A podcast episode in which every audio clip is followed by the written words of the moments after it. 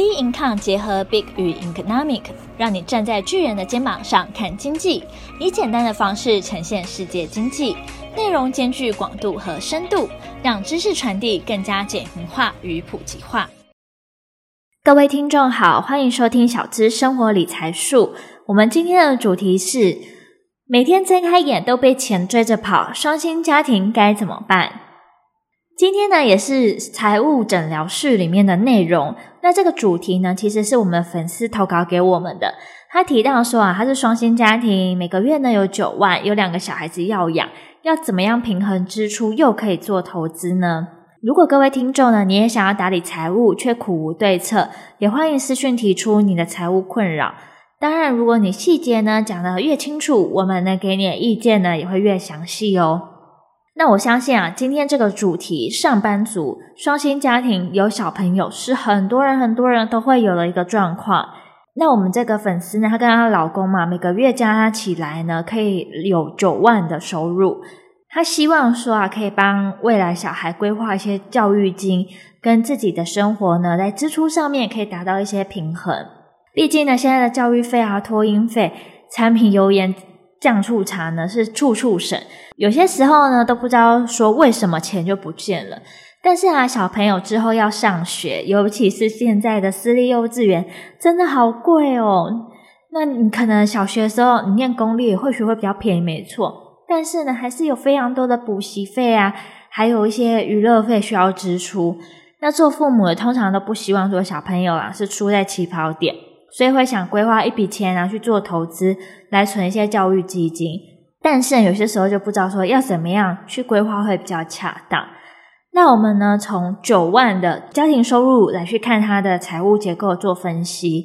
每个月房贷呢会花了三万五，其中就数量都还蛮多的吼。交通费大概四千，水电呢瓦斯一千五，电话费一千五，餐饮费呢两万，子女养育呢大概是两万八。这样子算起来，你会发现说，每月的支出跟收入是全打平的。很多人其实都有跟我们提到说，每个月啊都花在家庭的支出上面，要存钱真的很难很难。到底要怎么挤钱出来，根本就不可能。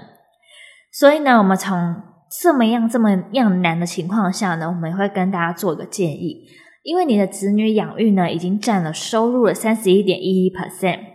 由此可见啊，子女养育呢为最大的支出。我们会建议啊，如果是夫妻的话，可以开启一个共同资金，一起为共同目标来努力。那结婚其实对财务是有帮助的。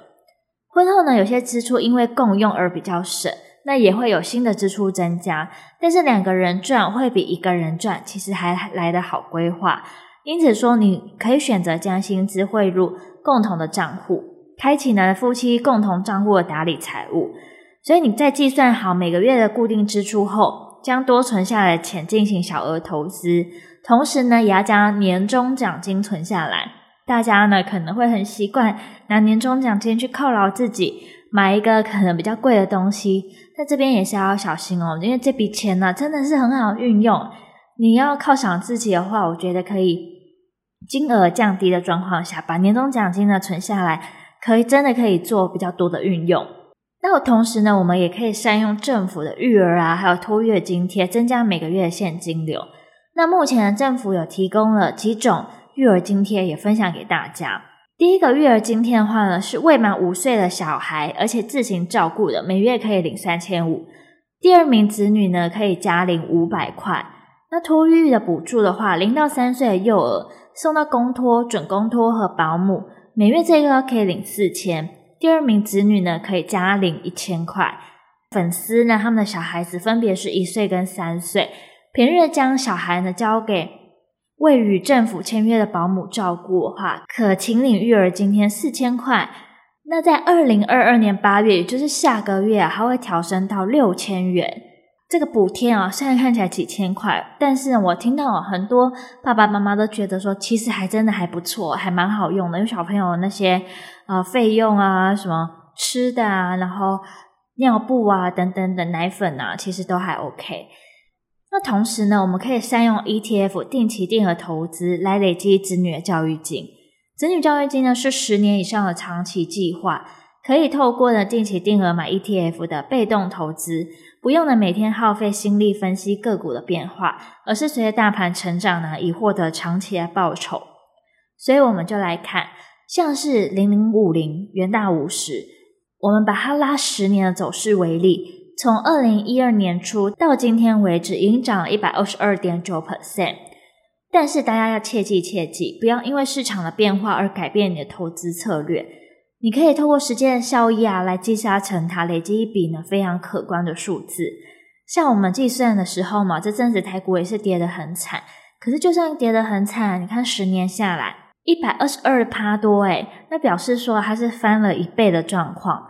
所以呢，我们就是类似用复利滚存的概念，让自己的投资呢，最后的结果呢是可以滚的比较多，尤其是滚十年之后，小朋友呢那时候刚好可以用到的时候，也是一笔钱。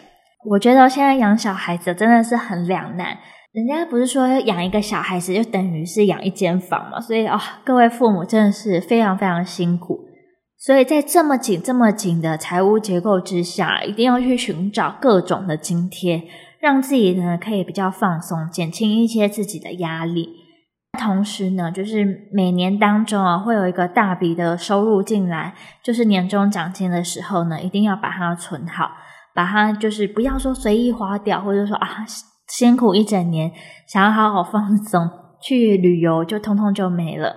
所以呢，这是我们今天呢，就是给大家同样，如果说是双薪家庭的话的一个建议，尤其是使用共同账户的方式来打理财务会更好。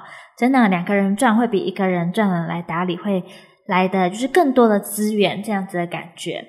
那也祝福呢这位投稿的粉丝，希望呢他两个小朋友呢可以平平安安，然快快乐乐的一起长大。喜欢我们的内容的话呢，欢迎在我们 Apple Podcast 上留五颗星。那也可以随时追踪我们的 Instagram 跟我们脸书的粉丝专页。那包括说呢，你在财务上面有什么问题，有什么盲点哇，你就自己觉得无法解决的话呢，也欢迎投稿，我们呢也会给你一些还不错的建议喽。那我们下期节目见，拜拜。